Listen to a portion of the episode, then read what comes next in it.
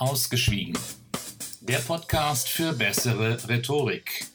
Wir brechen gemeinsam dein Schweigen. Guten Morgen und herzlich willkommen zu Ausgeschwiegen, dem Podcast für bessere Rhetorik. Ja, heute habe ich wieder einmal einen Tipp zwischendurch für euch. Wer rhetorisch besser werden will, also mit anderen Worten, wer gut reden will, der sollte eine Sache auf jeden Fall tun. Und zwar zuhören. Ja, ihr habt richtig gehört, zuhören. Das meine ich in zweierlei Hinsicht. Zum einen hört euch Redner an, hört euch Schauspieler an, hört euch Moderatoren im Radio an, hört euch Politiker an, hört euch bei jeder Gelegenheit, wo jemand eine Rede hält, hört euch das an. Hört euch an, was man davon lernen kann. Hört euch an, was man davon besser nicht lernen sollte. Was taugt als gutes Beispiel? Was taugt als schlechtes Beispiel? Es gibt viele spannende Menschen, denen man zuhören kann, von denen man sich inspirieren lassen kann oder von denen man sich vielleicht auch abschrecken lassen kann.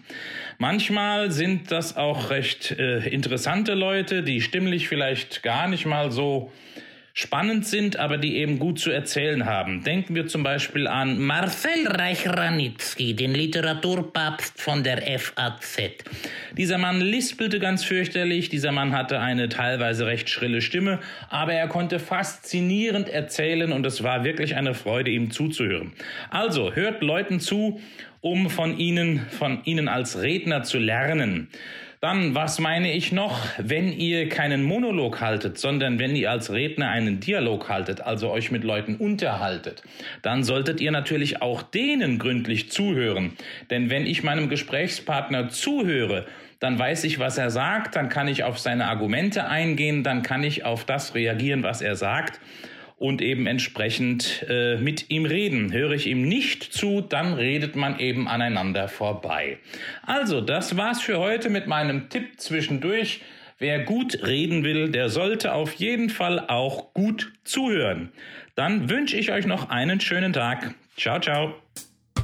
Und jetzt zum Schluss hätte ich noch zwei Bitten an euch. Einmal wäre es schön, wenn ihr mir für meinen Podcast eine möglichst gute Bewertung hinterlasst.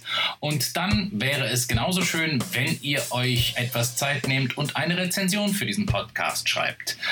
Zu dem Podcast gehört auch ein Buch. Den Link zu diesem Buch findet ihr natürlich in den Show Notes. Besten Dank.